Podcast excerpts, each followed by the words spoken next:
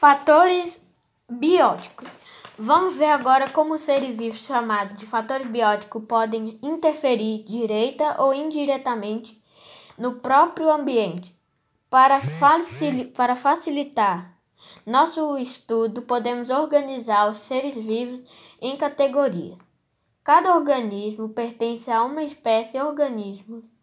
O organismo de uma espécie formam uma população que ocupa determinado local. O conjunto das populações que vivem em um ambiente é denominado comunidade, que os fatores abióticos formam o ecossistema, que tem tipo que tem um tubarão, tipo crocodilo, que é um organismo de uma espécie e mais de um crocodilo já faz uma população. A, é, quais são as características de um ser vivo?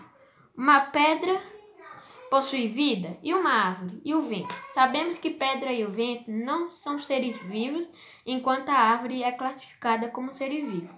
É possível que nas aulas de ciência dos anos anteriores você tenha aprendido algumas características dos seres vivos, como as seguintes. A imagem abaixo mostra uma região do Pantanal. É possível identificar alguns fatores bióticos como capins, arbustos e aves.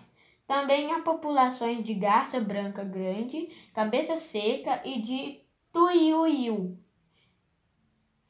Também há populações juntas formam uma comunidade de determinada região do Pantanal.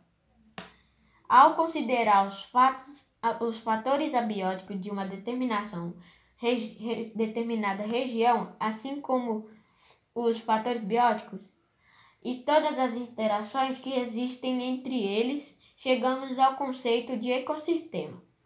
Nessa imagem do Pantanal, tudo que você vê faz parte de um ecossistema. Nos ecossistemas, os seres vivos e os ambientes interagem entre si de modo a causar alterações no ambiente e nos próprios seres vivos.